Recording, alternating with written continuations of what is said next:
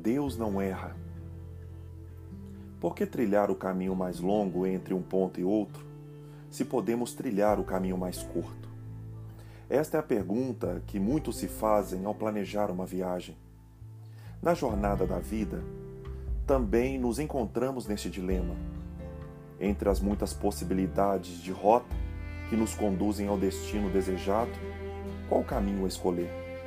Porém, sempre tendemos a buscar os atalhos e rotas alternativas. Mas não foi o que aconteceu com os filhos de Jacó ao saírem do Egito em direção à terra prometida. Eles trilharam o caminho mais longo por uma decisão intencional de Deus.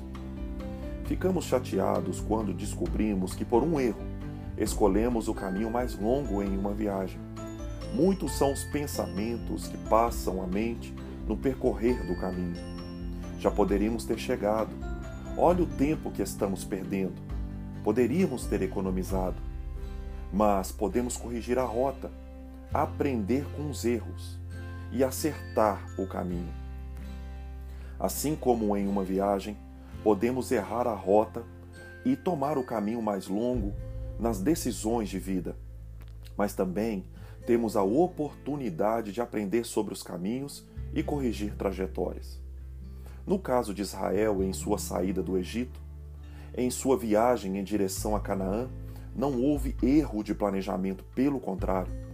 Deus, aquele que criou as rotas do deserto, planejou bem a viagem de seus filhos pelo caminho mais longo.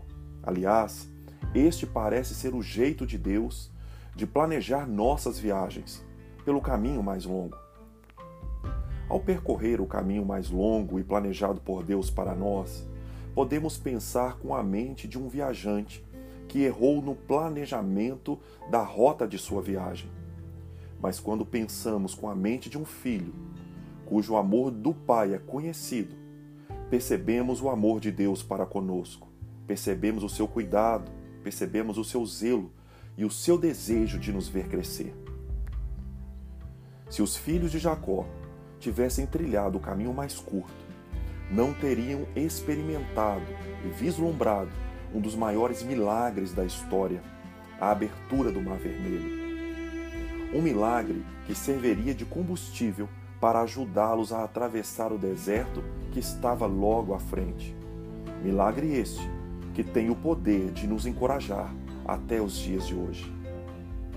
O que parecem ser equívocos de viagem para nós para Deus é propósito e zelo, cuidado e crescimento, libertação e manifestação de amor. Confie em Deus, pois Ele tem um plano de viagem para cada um de nós. Não apenas chegaremos ao destino desejado, mas chegaremos melhores. Deus não erra. Não tenha medo, tenha fé, e que Deus possa continuar te abençoando nesta trajetória de vida. Que Deus te abençoe em nome de Jesus. you